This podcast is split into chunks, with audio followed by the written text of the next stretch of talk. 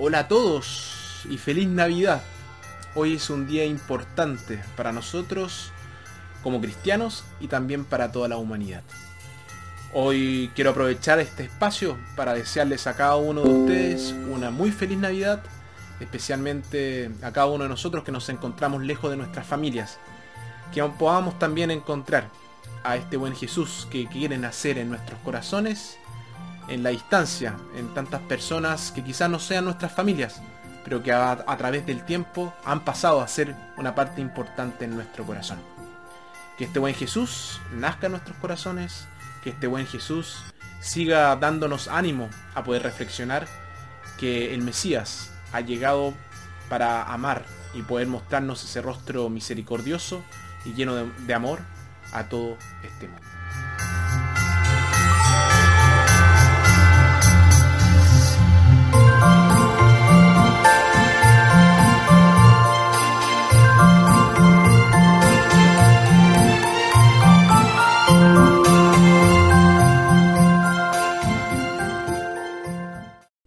Primera lectura, que está tomada de Isaías, está la profecía sobre la venida de un niño salvador que rescatará a su pueblo de la opresión, que se cumple en Jesús.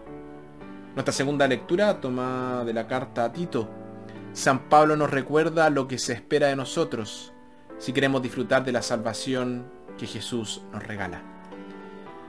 Y nuestro Evangelio tomado de Lucas, escuchamos sobre el nacimiento de Jesús y cómo los ángeles llevaron la noticia de su nacimiento a los pastores.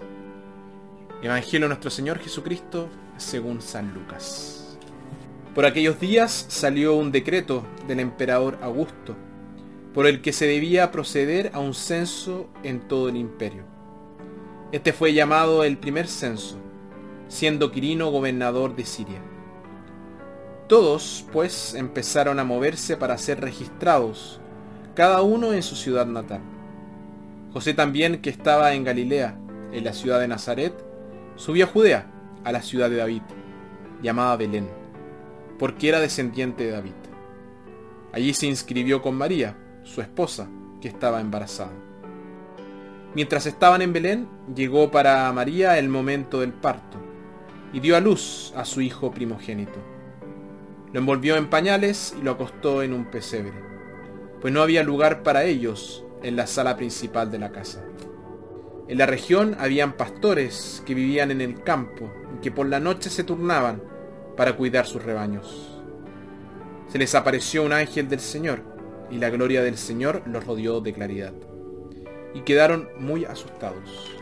Pero el ángel les dijo, no tengan miedo, pues yo vengo a comunicarles una buena noticia, que será motivo de mucha alegría para todo el pueblo Hoy en la ciudad de David ha nacido para ustedes un Salvador, que es el Mesías y el Señor. Miren cómo lo reconocerán. Hallarán a un niño recién nacido, envuelto en pañales y acostado en un pesebre. De pronto una multitud de seres celestiales aparecieron junto al ángel y alababan a Dios con estas palabras. Gloria a Dios en lo más alto del cielo y en la tierra paz a los hombres esta es la hora de su gracia. Palabra del Señor.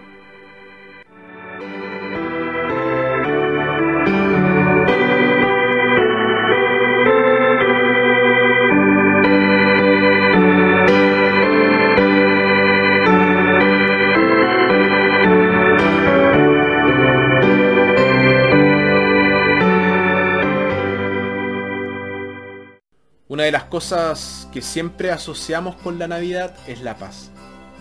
En el nacimiento de Jesús los ángeles cantaron.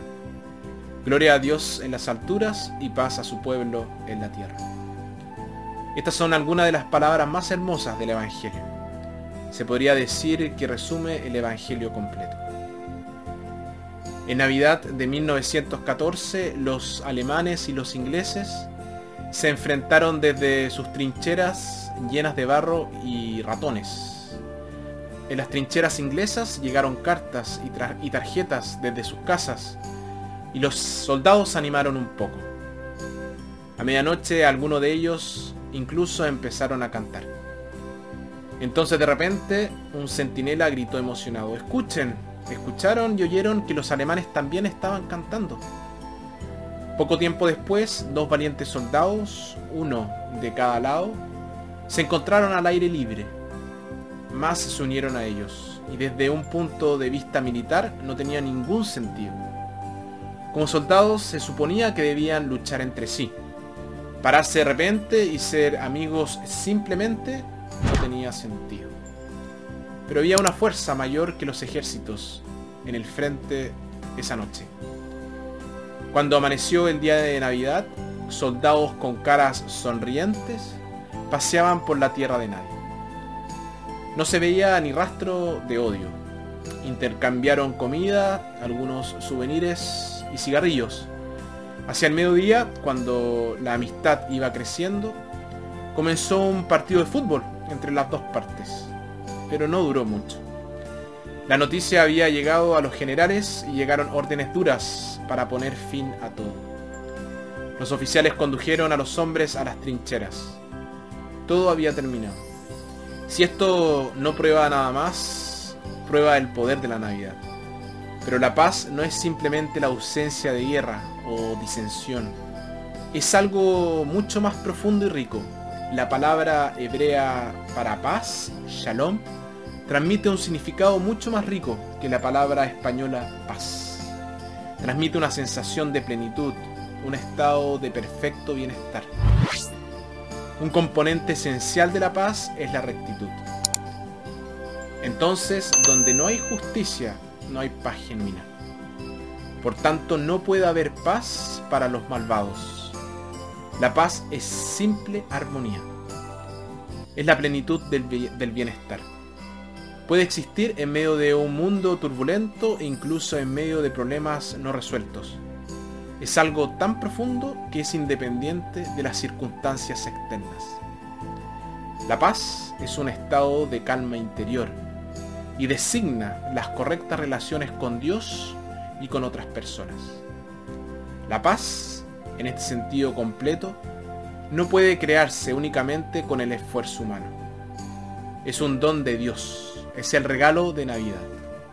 Dios se acerca a nosotros en paz y quiere que nos acerquemos unos a otros. La paz es un regalo de Dios para nosotros. Nuestro regalo a Dios es hacer las paces unos con otros. La paz es comunión con Dios. Y en Navidad Dios parece estar muy cerca de nosotros y muy cariñoso con cada uno de nosotros que nos ayude a saborear la paz que solo Él puede dar.